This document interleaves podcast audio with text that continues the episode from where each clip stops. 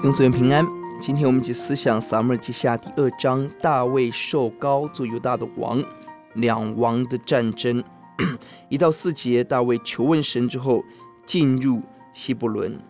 大卫曾经在撒母耳记下二十三章期待基伊拉成为他的根据地，他曾经立足在西格拉，撒上二十七章。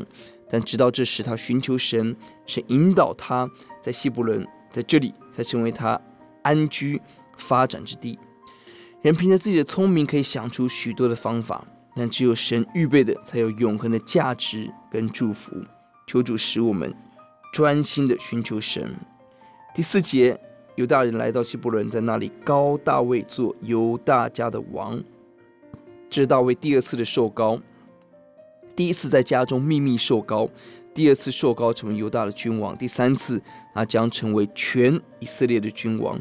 上帝逐步祝福的计划正在成就。四到七节，大卫安慰基列亚比人，一方面表达他看重扫罗王，二方面他站在君王的高度安抚人心，这是智慧的做法。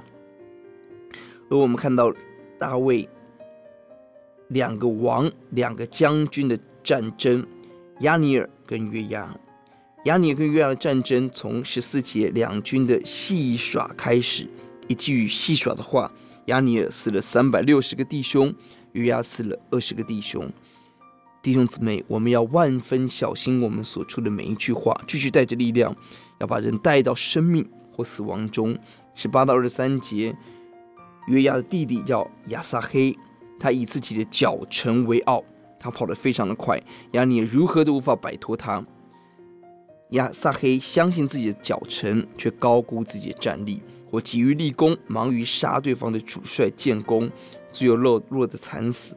这是不清楚自己实力的危机。小心，若我们过分自信，可能带来极大的危险。